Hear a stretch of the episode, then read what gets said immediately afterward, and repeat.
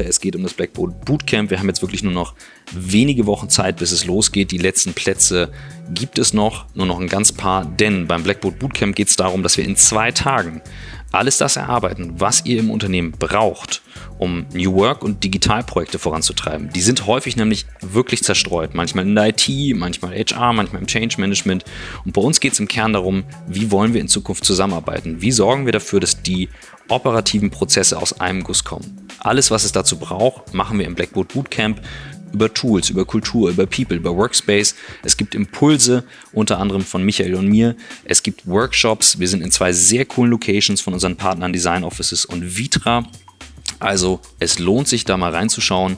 Es gibt sehr viel Information dazu auf der Seite blackboard.com slash bootcamp. Guckt rein, sehr viel von den Podcast-Zuhörern sind schon angemeldet, also insofern auch mal eine Gelegenheit, sich zu treffen. Und jetzt viel Spaß mit der Folge.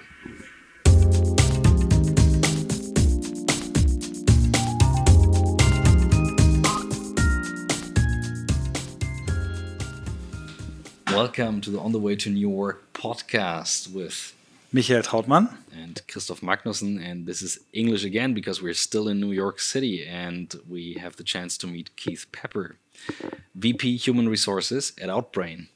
So thanks for having us. Yeah, thank you guys for coming. You picked a good week to be in New York. Definitely. Absolutely. it's another sunny day. Luckily, we're inside for the podcast. We will be outside later today for. Uh, get some sun. Yeah. Get some sun. So um, yeah, thanks for having us at the office. So give us a bit insight in like who you are and what Outbrain is, because not everyone will know that um, by heart.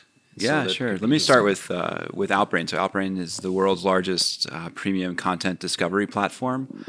Uh, what we do is we connect marketers to their target audience. Uh, and we do that by helping publishers monetize their online presence or their digital presence. So uh, web, mobile apps, uh, and they do that through content recommendations or content discovery.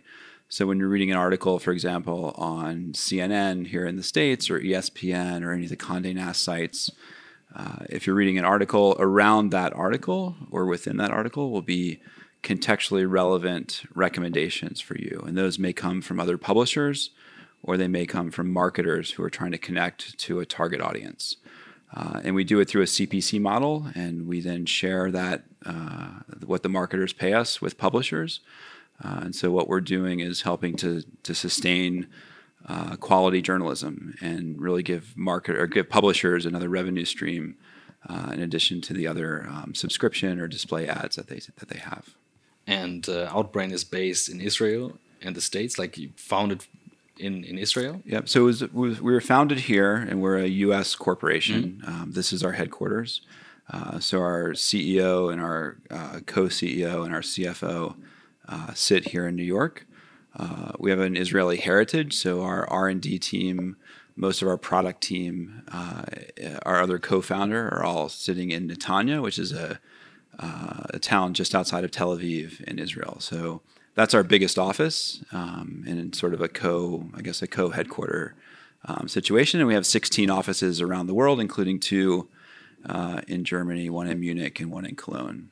So um, you told us a little bit about yourself, like the journey from different companies, uh, what you did before. So what's your story? Yeah, so, so, my story in uh, getting to where I am today has been uh, almost 20 years. So I started my uh, internet career uh, 20 years ago when I moved to New York and working for a company called Jupiter Research, which at the time, which has morphed over the years and now is basically part of Forrester Research. Mm-hmm. So if you're in the if you know that space, absolutely. Um, mm-hmm. So I started in international sales, um, having zero experience. Uh, in 1999, when anyone walking in off the street could get hired, uh, working in the dot com, the first dot com bubble, which most of my colleagues around here don't uh, don't don't know about. But um, it was quite a time in New York, and really, um, I walked in off the street and interviewed, had no experience, and told the person interviewing me at the time, I said. Uh, six months ago, I was working in a uh, psychiatric hospital, which is true. I'd, I'd come from uh, postgraduate work, um, working in, in the mental health field, and he said, "That's cool." He goes, six months ago, I was a basketball coach, and, uh, hired me on the spot, and was my uh, was my boss and my mentor, still my mentor for for many wow. years to come. So we worked together at two companies. Um, so after Jupiter, I went to um, a company called Hitwise, which is a web measurement company that was founded in Melbourne, Australia. When they expanded to the US, a couple of us from the Jupiter team uh, joined that team and we uh, grew that business and sold it to Experian, which is a large uh, global marketing services and credit services company. Um, so I have experience working in, in global companies uh, of a bunch of different sizes. Uh, been in Outbrain now for three years. I, when I joined, was to um, to work with the account management teams. So across both sides of our business, the marketer side, which is where we work with advertisers, as well as the publisher side, where we work with the world's leading publishers. And so, was responsible for account management here in the U.S. And then just over the course of the company evolving in the last couple of years, um, took went back to uh, you know 20 plus years ago to my uh, maybe to my experience in education and psychology and and uh, and went into the to the HR. There was an opening in the uh, in the leadership for HR here. So. Um, what many companies now refer to as people operations and you know employee everything from recruiting to onboarding of, of employees to employee experience uh, retention in this uh, in this market is incredibly important um, so that's what I'm doing now is uh, looking after HR for the U.S. Awesome, cool. because that's the topic. Uh... Yeah, we're talking about so. So we, we we we explained this to you in the beginning.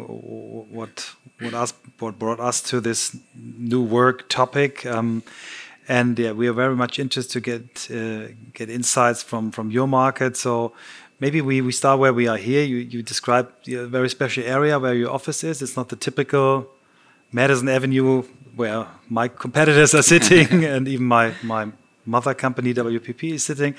Um, but yeah, where where are we here? Yeah, so we're we're are your neighbors? The, uh, yeah, we're in between. We're in Greenwich Village, so we're in between uh, Union Square and the and the and the West Village. This is really the heart of Greenwich Village. We're a few blocks from Washington Square Park, um, which uh, is where NYU is based. We're actually in a building that's owned by the New School uh, which is a liberal arts uh, university here in the city of New York. It's a little bit less well known than um, uh, than NYU or Columbia in New York, but it's um, a pretty progressive and uh, uh, quite a good university. So we're we're in the middle of a, a residential street.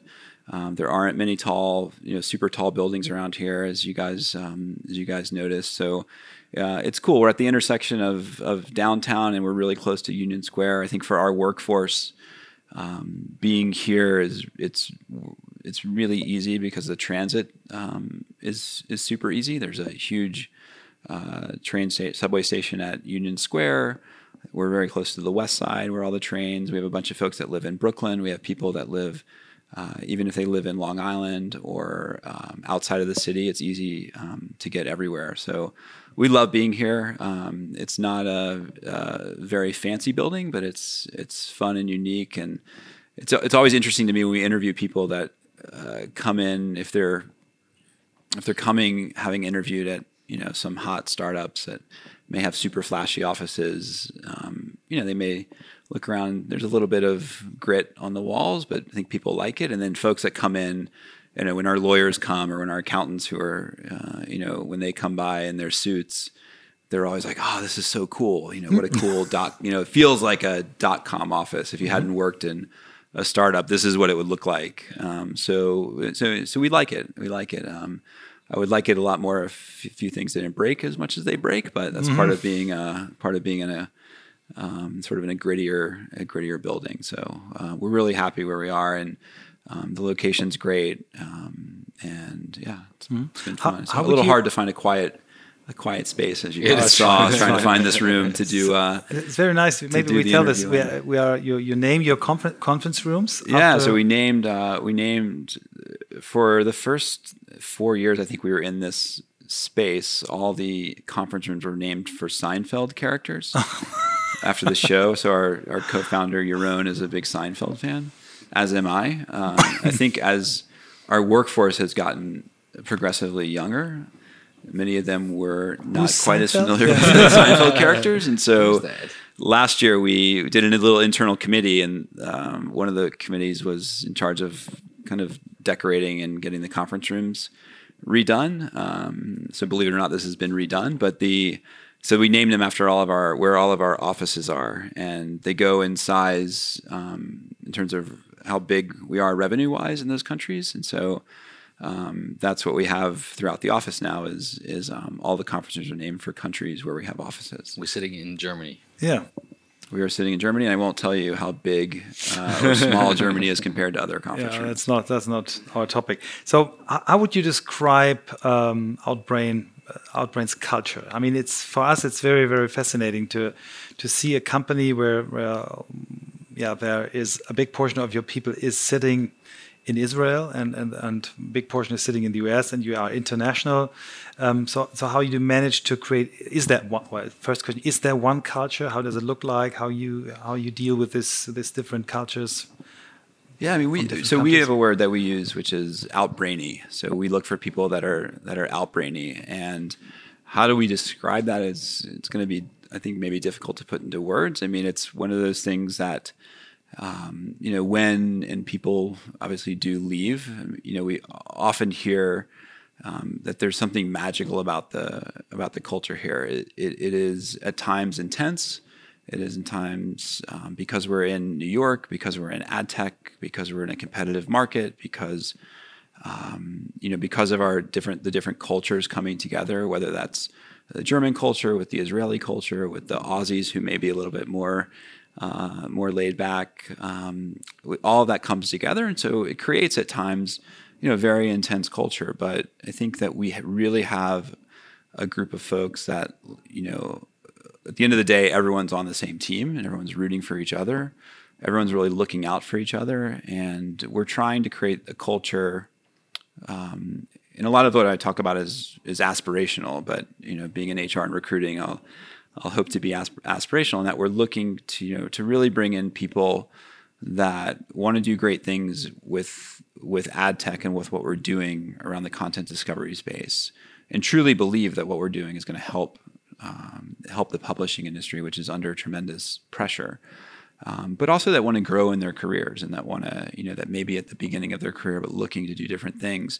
I think I'm a good example, and we I can point to others of of that. Yaron, our CEO, is really, you know, he likes to go against the grain, and he's. Um, I'll say this: I'm on tape. He's super smart, um, and he created this space, and he does that by taking people out of their comfort zone um, and taking folks. And we have a lot of people that we can point to that have come from you know account management and are now in product roles.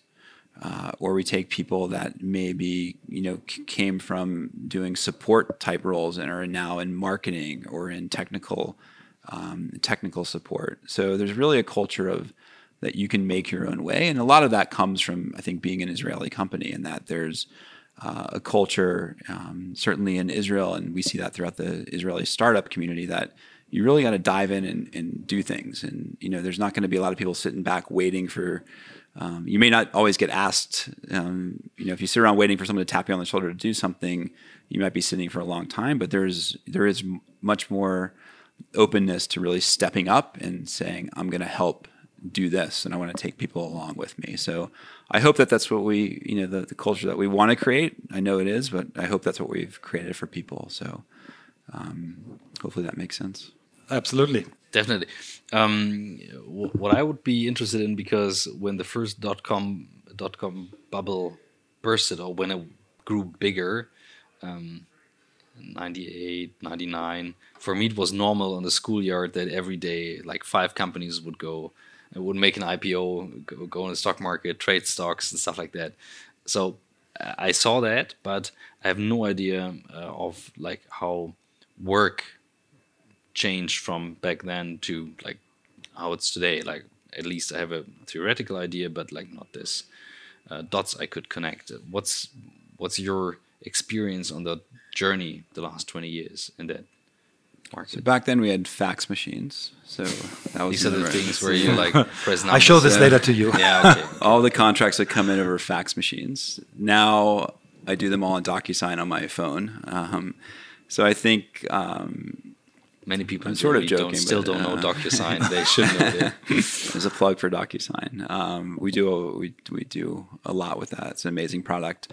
Um, I mean, I do think that's one one of the things is certainly the the technology has improved so much that um, people are so much more mobile. Um, you know you really can work from anywhere. Um, so much of what we do now is over video. So you know people could be um, you know, in, in certainly in airports, but anywhere, you know, doing video calls with a colleague. So you get a chance to really connect, I think, really closely with people around the world.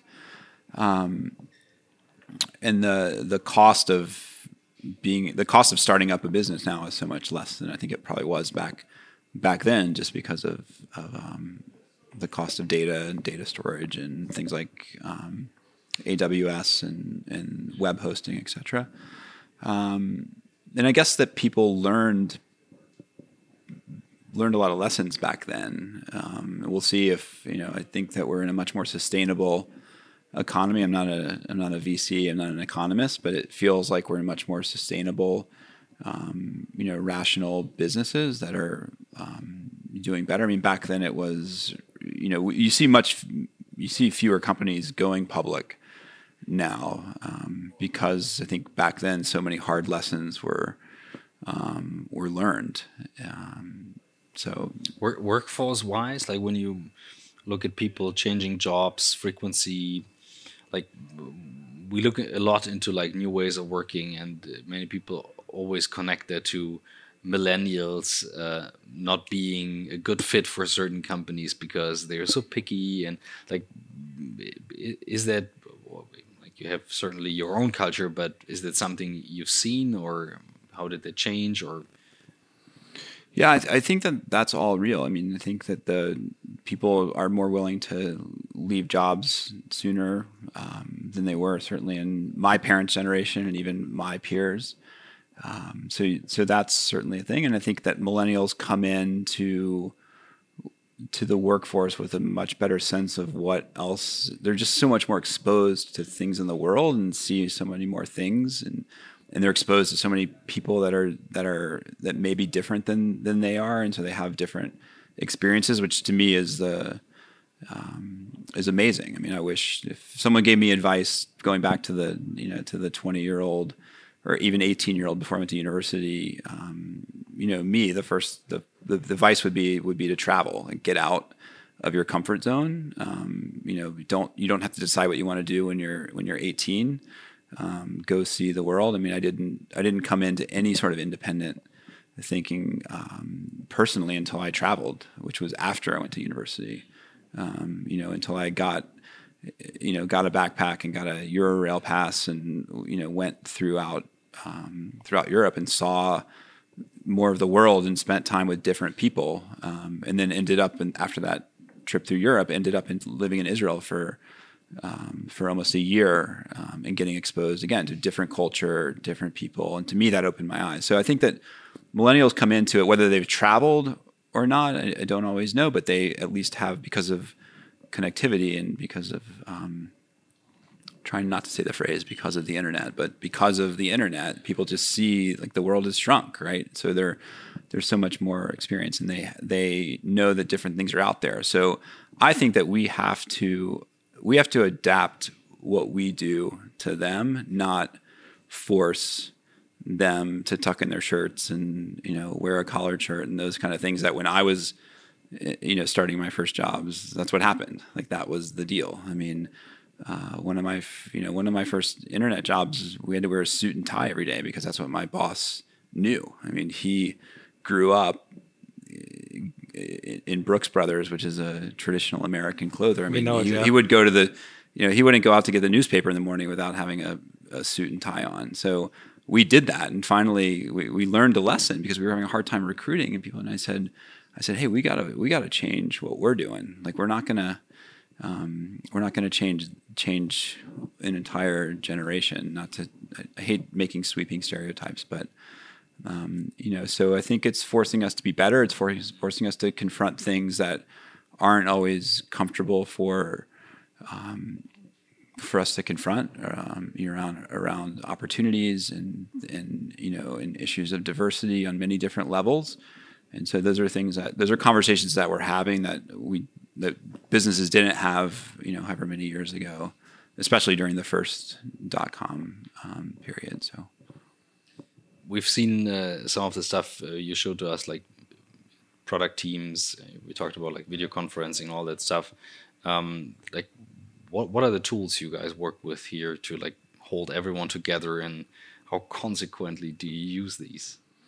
Yeah, so I don't know how different they'll be than others. I mean, we so video is a big one. Um, whether it's Google Hangouts or we use a, a, a system called Vidyo. Um, I'm not sure if this is when I start to mention brand names. I mean, we we use That's, things like Zoom, Zoom yeah, conferencing. Okay. Yeah. Um, you know, a lot of stuff happens on on Google Hangouts um, or you know Google Chat. Um, there's a lot of stuff that happens on on WhatsApp. I mean, the the the this is I mean this is a big difference I think in 20 years ago and now is that the cost of communicating to other people. I mean, when I was selling when I first started at Jupiter, I was selling to companies in in emerging markets around the world. So I was selling to companies in India and Singapore and um, in Argentina and in, parts of Africa. And I mean, I used to have a you know cord going across my apartment to my laptop to plug in um, because it, that was the only way to do it to get connectivity. You know, now we're we're talking for free. To I'm walking through I'm walking to the subway in the morning through, you know, through the park in Brooklyn, and I'm talking on the phone for free to my colleague in Paris or in Tel Aviv. Um, and so, so WhatsApp is certainly a big is a big one that people use. Um, but there's really no, I mean, there's nothing better than than face to face meetings, and so we try um, as much. I mean, since we've been sitting here, I've seen three people from Israel walk by um, you know, that are that are here this week, meeting with um, meeting with their colleagues that they work with. So we try to do that as much as we can, but certainly the technologies that we're using, um, you know, probably are similar to other companies, whether it's Salesforce um, to help our sales team and our support team, um, uh, or it's um, HipChat or Slack or these different these different yeah, communication tools. There's a lot. I mean, it would be nice to it would be nice to have an app that consolidated my text messages with my WhatsApp, with my Google Hangouts. Maybe there is, but um, uh, yeah, there's a lot. Yeah. yeah. So um, when you talk about like especially face to face, how about remote work in a company that is that young? Like, is it something you believe in, or you say like, no, it's possible, but just case wise, or yeah, it's it's um it's gonna get myself this will get me into trouble if anything. But we have um we certainly have we have folks that work remotely permanently. So we have people that are scattered around. Um, we have you know someone that works from from home in LA. We have someone that works from home in Colorado, and um, uh, we people that are in Atlanta with that are kind of embedded with our clients and working from home um, there. I mean, we you know we really have a flexible. We try to have a flexible environment. I think there's different teams that really need to be with each other more. One of the one of the interesting things I think about New York, and this may translate to other big cities around the world, is that is a lot of people in New York don't have the space to work from home. Mm. right. This is True. I know you just came from yeah. uh, from WeWork, which is why you know one of the many reasons that they're doing so well is you know my family that lives in Atlanta has you know and my friends you know everyone's got a huge house with extra bedrooms and home offices etc in new york you kind of want to get out of your apartment so it's not we don't have a tremendous amount of people that want to work from home all the time just because it's not really that mm. conducive mm. and you know i think going back to the culture like we try to create a culture here and, and we've um, you know we've got an amazing office manager in new york um, we have an amazing office manager in, in Munich and even other places around the world. Certainly, our Israel office has a great sense of community. So people want to come in and, and spend time, but that doesn't mean if you have, you know, if there's something that's going on, you can, you know, work. We try to have a culture where you can work with your manager to, you know, to make reasonable um, arrangements. We're heading in now to the um, to the summer season here in New in New York, and uh, you know, in the media world, certainly things you know slow down a little bit um, on Fridays. And um, you guys will, if you're here this Friday before a long weekend, um, you know, it'll it'll be quieter in ad agencies and media companies. Um, so we give people the flexibility. We give um, we have a summer Friday policy, which a lot of um, agencies and media companies do, which um, as a nice perk for folks. But you know, it's people. We, we try to hire that people they- that get their work done, and we don't watch the clock as much. What, what does it mean, Friday summer policy? That you can leave at what at twelve or Yeah, well, we the, people do it in a lot of different flavors. Ours is that we give people three Fridays between this weekend, which is Memorial Day, and uh, Labor Day, which is the end of the summer season. Oh wow, that's Um, cool. So you can take off um, three Fridays as long as your work is covered, your team. You- If you're client facing, obviously you Mm-hmm. make sure that your um, your clients are covered and your manager knows, and so we give people that flexibility, which is kind of com- it's pretty common in in agencies and. Um, um, there's different ways people do it. Sometimes they let people leave at one o'clock every Friday. Um, there's different different uh, different ways. So. Gleich geht's weiter mit dem On the Way to New Work Podcast. Hier kommt der ganz kurze Werbeblock. Und worum geht's? Wir haben was Neues. Und zwar haben wir ja sehr viel Erfahrung gemacht bei Blackboard und dem YouTube-Channel, den wir betreiben, unter meinem Namen, Christoph Magnussen, äh, mit Videoproduktion in den letzten drei Jahren. Und wir haben jetzt ein Workshop-Format ausgearbeitet, wo wir unseren Kunden beibringen, wie man diese ganze Erfahrung aus Beratung, Videoproduktion, Podcast und so weiter nutzen kann, um die Kommunikation intern, also firmenintern, aufs nächste Level zu bringen. Also anstatt lustige E-Mails zu schreiben, was jetzt alles gerade passiert in der Transformation oder Flyer, und ich will niemandem zu nahe treten, aber das ist vielleicht nicht immer das richtige Medium, denn nicht jeder von uns ist Stephen King, um einen Roman in einer E-Mail zu schreiben, kann man eben Videos nutzen oder Podcasts nutzen, um das Ganze auf eine sehr attraktive Art und Weise intern zu kommunizieren. Das machen wir im Content Creation Program vom Blackboard und das Ganze findet ihr unter blackboard.com slash content creation. Guckt euch das mal an. Wir haben ein Video dazu gemacht mit einem unserer Kunden, ein bisschen geteilt, wie das Ganze abläuft. Ein langer Text, dass man sich du- durchlesen kann, was es alles gibt. Und ja, wer möchte, kann sich da gerne anmelden. Wir melden uns dann und äh, finden einen Termin und dann geht's los. Also, viel Spaß. Other like um, uh, the, I, I know from one co-founder the Israeli culture, especially around military culture, they're very structured, very clear in communicating. Um, is there anything that maybe below the line is there in terms of meetings? We always look into meetings, how meetings are done, and people say, "Yeah, we do it this way, that way." Are there any interesting things you can share where you say, "Hey, this is how we do it, and that works quite well," and uh, other folks could adapt it? Yeah, so I mean, I think like a lot of companies, we feel, or a lot of us feel like our meeting culture has gotten kind of out of control. So, um, for one, we, I encourage my my teams that I've managed in the past and always is is don't wait for a meeting to address something. So let's try to address things as quickly as as we can and make sure that we're um, you know, if something comes up, it's there's sometimes there's a, a tendency I think for people to say like, "Hey, I'll set a meeting," when it could really be solved in a you know in one conversation or or a short email. Um, so we've we've recently looked at this and and we've tried to implement some you know guidelines around it. One of which is is with rare exceptions we try to set all of our meetings for 30 minutes and not for an hour. Oh, wow, that's So, good. um, you know, so I, there's a way in your Google Calendar to set the default meeting to 30 minutes, and so we encourage people um, to do that. Um, you know, and then there's the the thing that I think, you know, as I'm looking at my phone as we're talking, although I'm reading something specific, you know, it's really hard for people to unplug. Um, there was a great article in the Wall Street Journal last week um, uh, which I'll, I'll share with you after, where you know basically the boss just lost it of like people being on their phones and on their laptops in meetings. So if you're calling, if something's important enough to have a meeting about, it's important enough for you to close your laptop, to put away your phone, and to really be present. Um, so we're trying to enforce, um, we're trying to enforce that um, as well. And then, you know, things like making sure that there's an agenda for every meeting and that there's clear follow ups. If those things aren't happening, then there probably doesn't need to be um, probably doesn't need, need to be a meeting.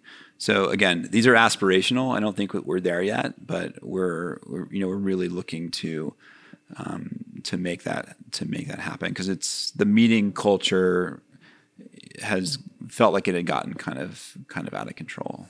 Yeah. How about the transparency when it comes to collaborating, sharing? Um, you mentioned Slack, you mentioned HipChat. These are tools that are meant to be open communication tools. You communicate in channels.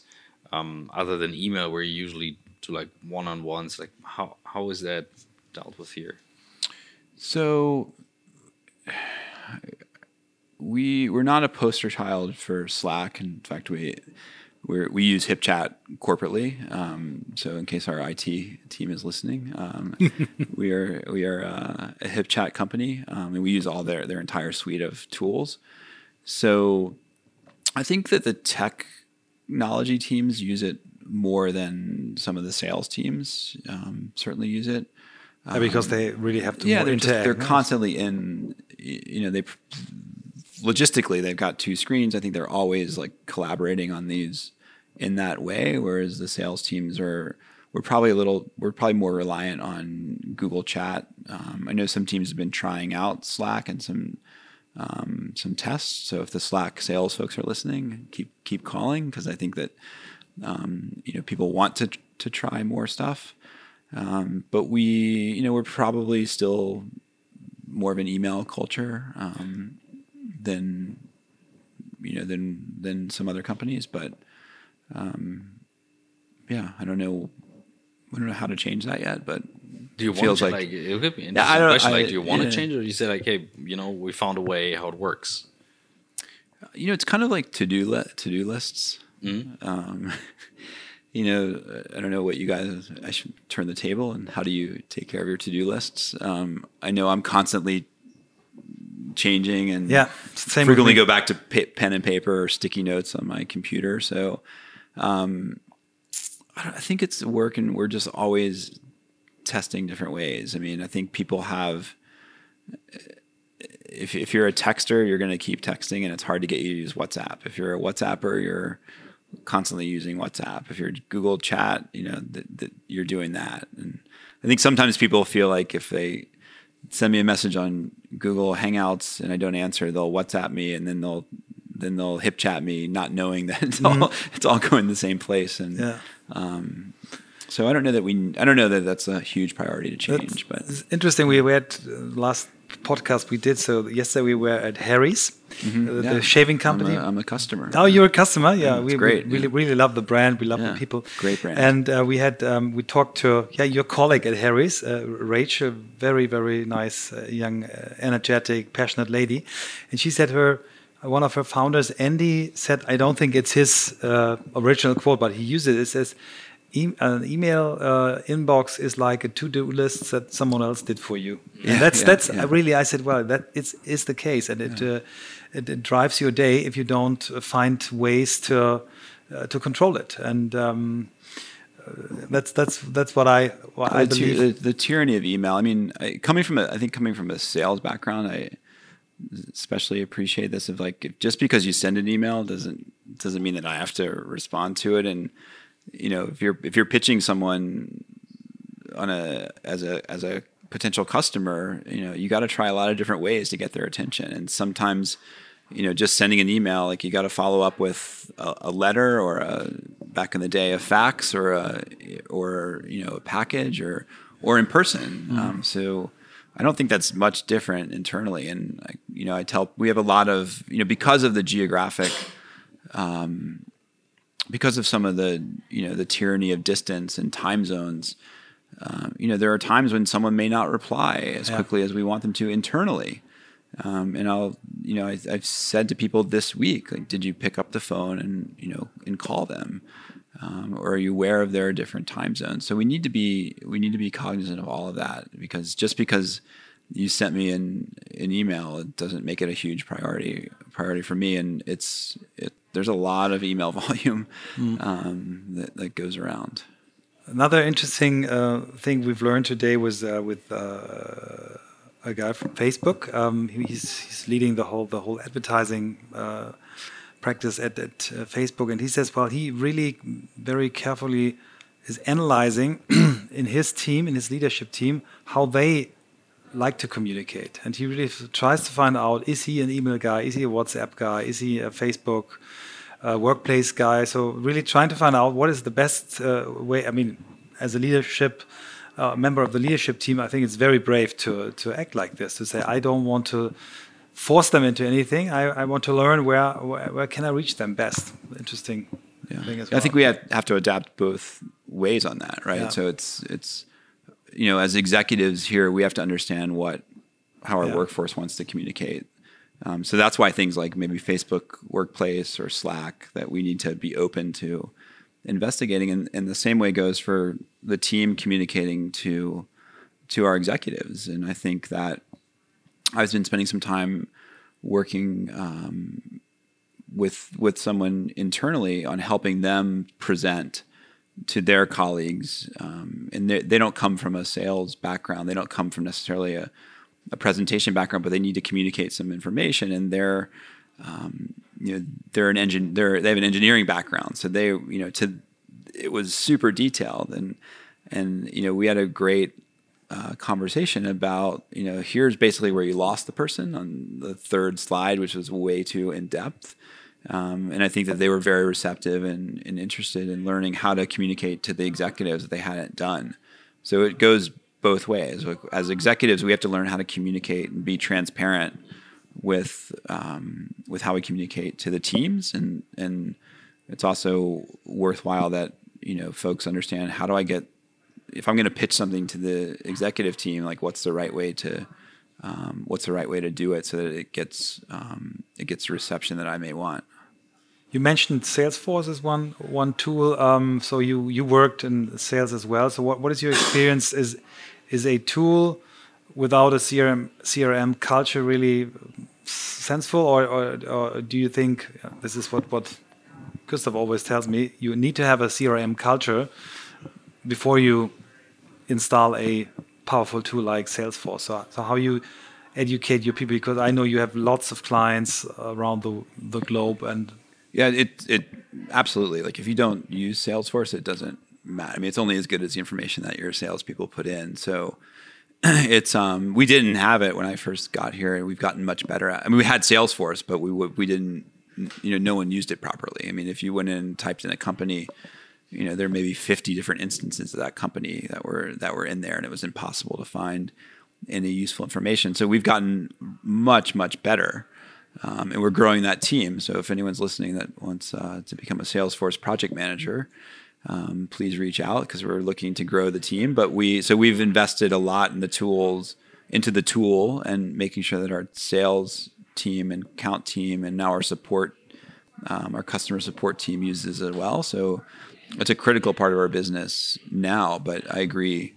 Um, I think with what what Christoph said is that if you don't if you don't have the culture and you don't invest in keeping Salesforce up to date, it's useless. Very, very useless, yeah. And uh, do you like use an onboarding process or something like to bring people up to speed and culture-wise uh, on board? Like, is is that something you guys do very structurally, or is it more happening like learning on the job? So when we onboard employees, yeah. So we have. I mean, this is one of those things that um, you know, it's never as good as I want it to be, but I think um, I think it's um, I think it's pretty good. Like I'm probably a little too hard on ourselves. Um, we have a um, we have a pretty robust online training platform that we've built out internally. Um, so we have a um, person that's dedicated to, to you know to keeping that up to date, um, and you know we everyone pitches in with their um, you know with their s- specific um, areas of expertise to train new folks. Um, so I think that we do.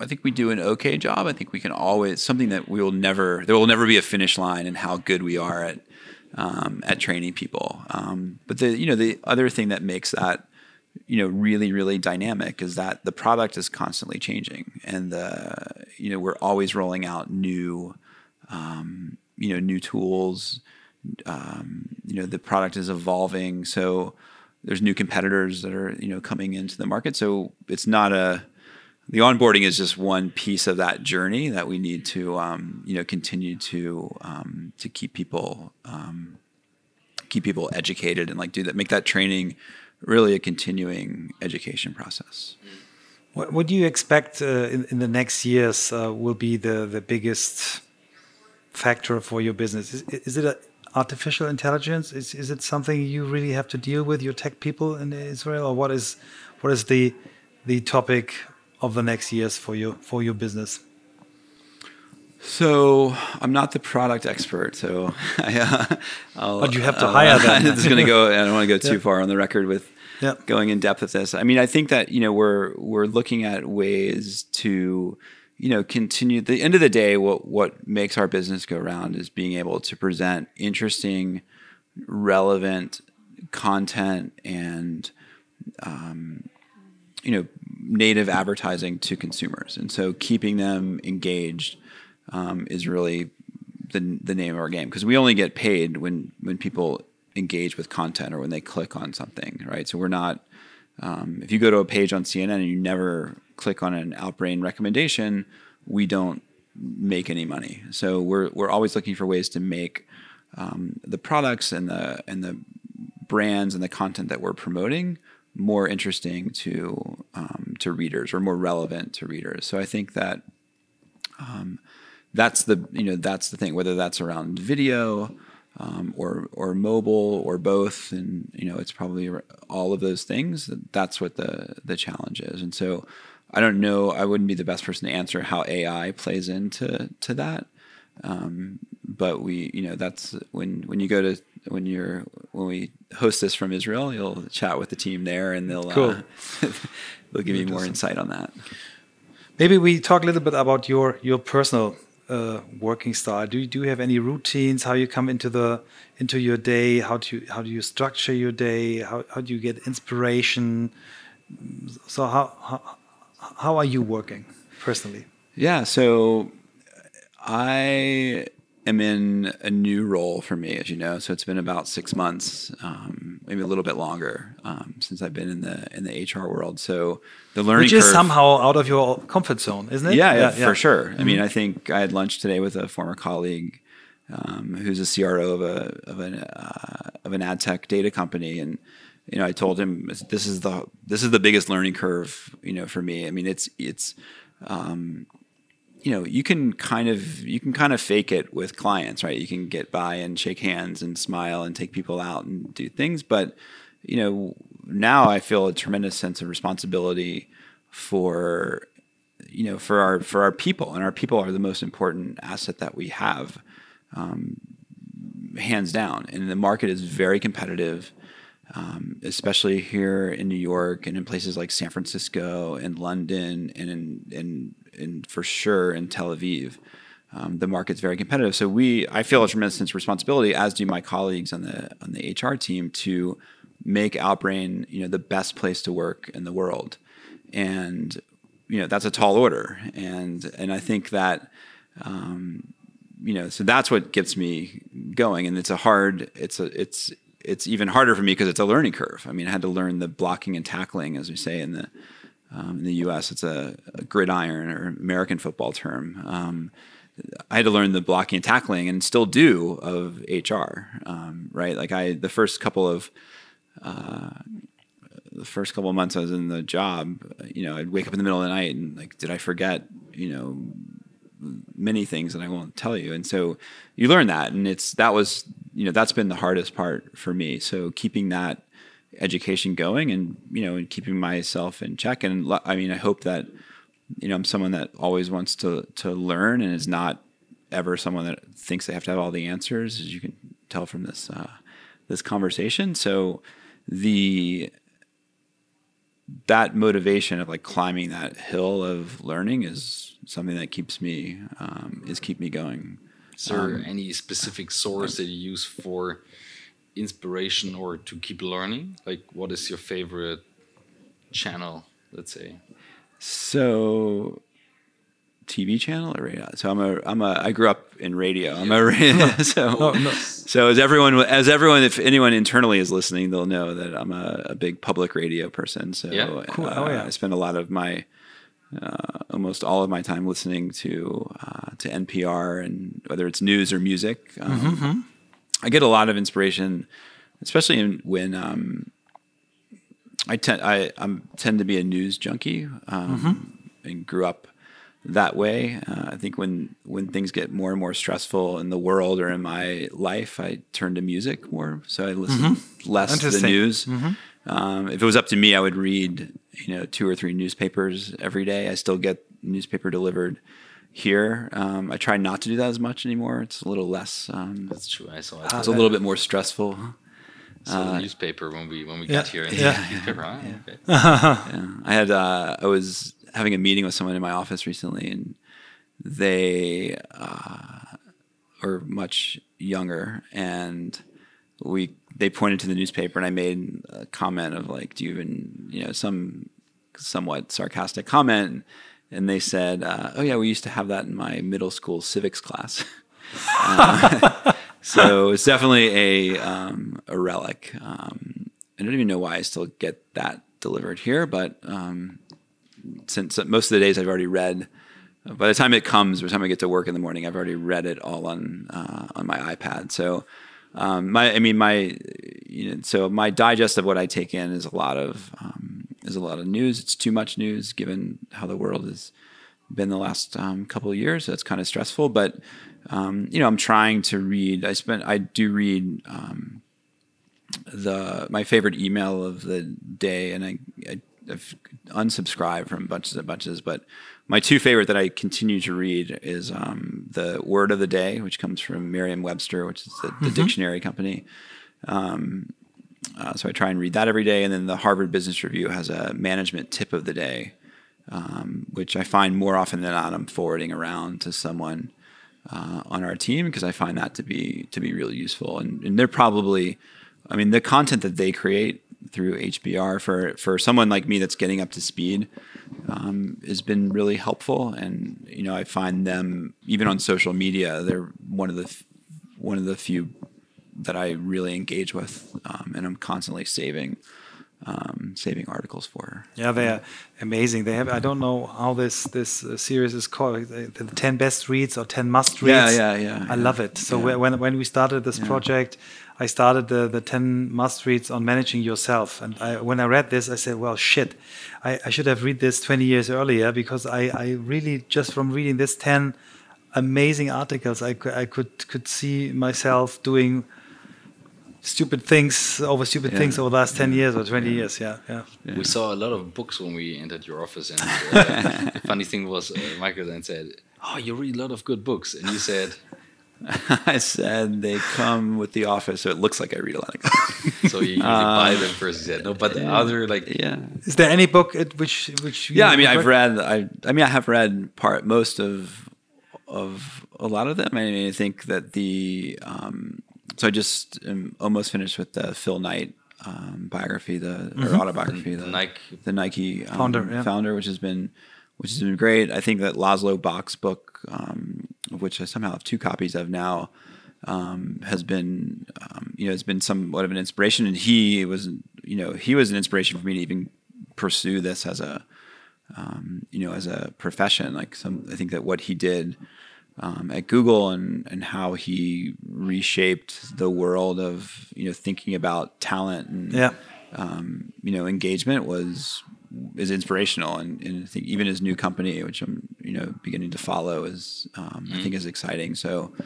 Um, so that's certainly um, one as well. And then you guys saw the Simon Sinek book, uh, which I just refreshed because uh, of the chapter on working with millennials. Um, yeah it's the it's, it's not the not his very famous book uh, start with why you have the le- uh, leaders uh, Eat- leaders eat last, which Last, is a, which is um, Yeah. you asked about the Israeli influence. It's actually it comes from a Marine, um, a U.S. military reference um, um, to leaders to leaders Okay. eat last. So, I mean, my favorite one, which is cheeky, uh, which I someone here tipped me off to, is is someone that worked in the Obama White House. Um, that's up there, and the title of it is "Who Thought This Was a Good Idea." Um, which is sort of anecdotes from her time, um, her time there. So that's what I'm going to get into. next. Interesting. So, I saw it. I just saw it when we when we left, and I was like, okay, never heard of that one. But uh, yeah, yeah. It just it must have done okay because it just came out in paperback. Um, so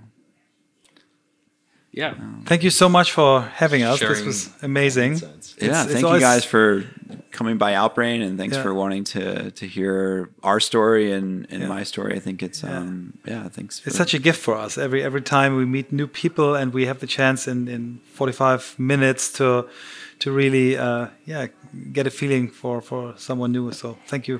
yeah. Thank Thanks you. for sharing. Yeah. Thanks.